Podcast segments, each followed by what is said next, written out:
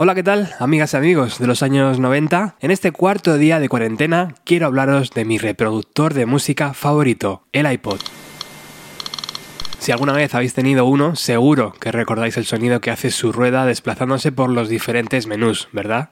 Hay dos fechas muy significativas dentro de nuestra década favorita, dos días históricos que sin nosotros saberlo cambiaron la forma de disfrutar de la música. La primera fecha fue el 20 de diciembre de 1996, cuando Apple compra Next, la empresa creada por Steve Jobs. Ese movimiento abre las puertas al regreso de Steve a la que fue su compañía, y además era un regreso en el momento más delicado de Apple como empresa. La segunda fecha histórica data de junio de 1999, cuando Sean Fanning compartió un archivo MP3 con otro compañero de facultad gracias a Napster, el programa que había creado específicamente para ello. Esas dos fechas, diciembre del 96 y junio del 99 van a confluir y van a dar paso al nacimiento de un aparato que convertiría a Apple en una de las marcas más valoradas del planeta. Pero antes de llegar a eso, ¿recordáis este sonido?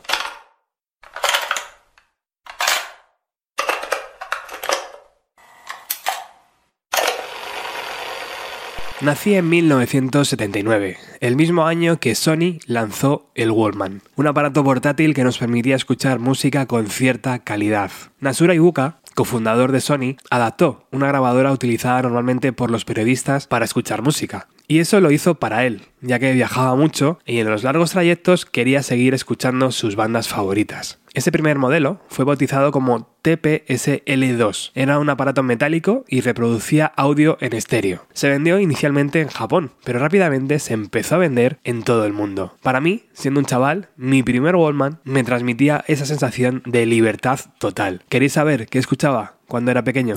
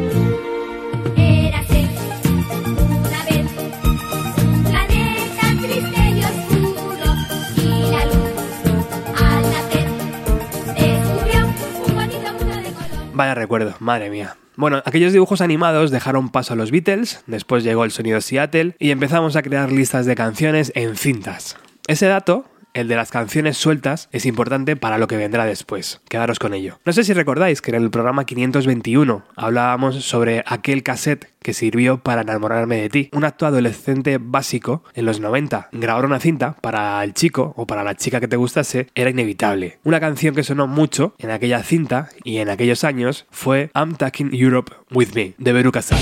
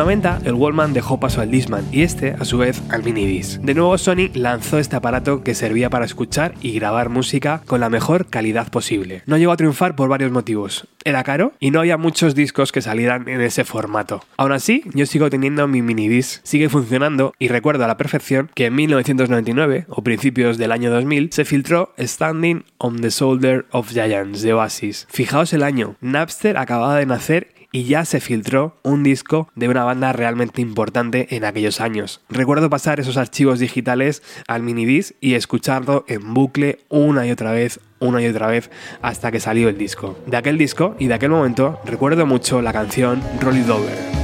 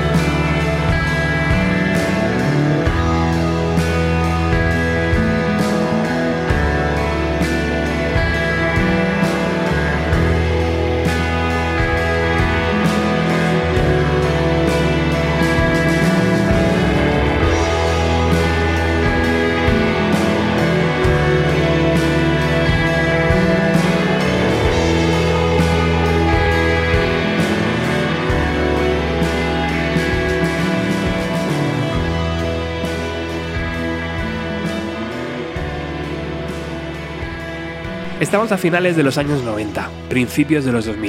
Steve Jobs ya había recuperado el mando de Apple y en 1999 presenta al mundo el ebook, un portátil súper bonito que se diferenciaba del resto, donde además incluía una asa para transportarlo. No quiero que penséis que este es un programa para ensalzar la figura de Steve Jobs porque al final, al igual que la mayoría de las empresas, únicamente buscaban cuadrar resultados, pero admito que las presentaciones que hacía de sus productos eran emocionantes. Tengo tres productos de Apple en casa todavía y los tres siguen funcionando como el primer día.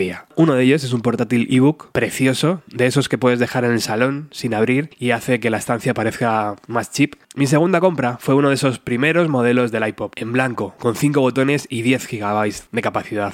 Y mi tercera compra fue un iPod Hi-Fi, un altavoz construido para este reproductor. La primera vez que vi un iPod me hizo sentir algo por dentro. Era la primera vez que un producto tenía alma y era muy difícil no caer ante sus encantos. Líneas perfectas, menús sencillos, autonomía suficiente, no tenías que contar con las odiosas pilas, capacidad más que de sobra y aquel blanco de su diseño que parecía decirnos vengo desde un lugar celestial. Steve Jobs y su equipo habían creado un producto icónico. Ellos eran amantes de la música y pusieron todo el cariño y mimo en los detalles. Lo hicieron para ellos mismos y eso se nota. Tengo aquí delante ese primer aparato y aunque luego llegaron más versiones, con más capacidad, más finos, con más colores, pero aquella primera compra sigue siendo mi favorita, por lo que representa. No solo convirtió a Apple en la empresa que ahora conocemos, sino que las discográficas aceptaron el cambio y empezaron a vender su música en iTunes. Y aquí viene, para mí, uno de los tremendos aciertos de Steve Jobs. Obligó a las discográficas a vender las canciones sueltas, y eso jamás había pasado antes. ¿Qué canción pondría que represente aquellos años donde flipaba con mi iPod Mercury Rev Holes?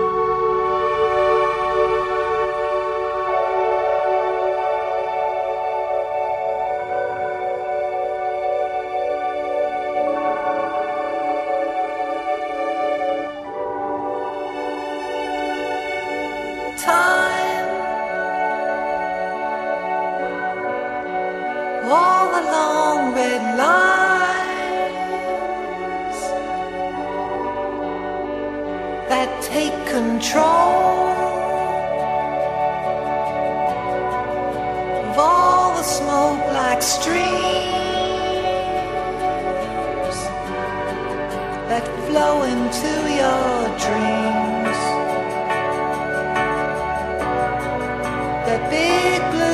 couldn't see.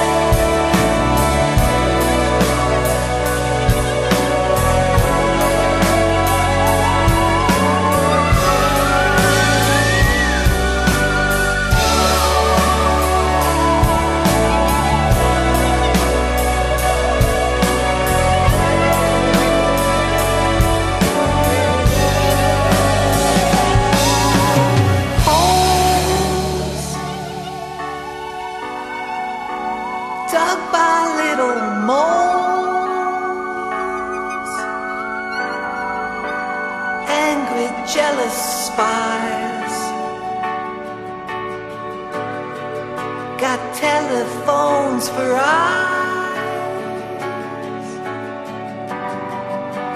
Come to you as friends.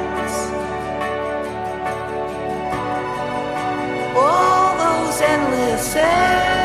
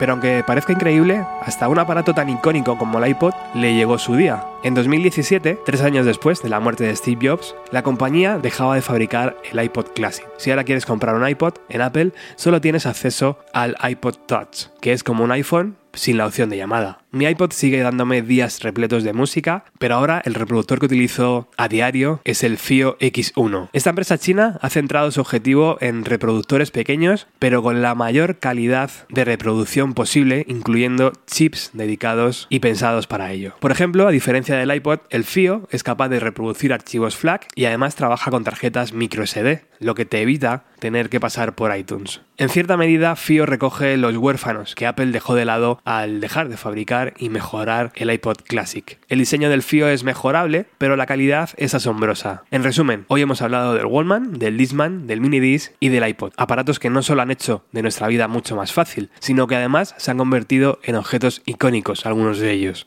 El iPod cumplirá el año que viene 20 años y por alguna extraña razón me sigue transmitiendo lo mismo, un aparato con alma que me hace sentir libre. Por favor, cuidaos mucho y os recuerdo que tenemos un grupo de Telegram donde podéis entrar y participar. Muchas gracias por estar al otro lado. Chao.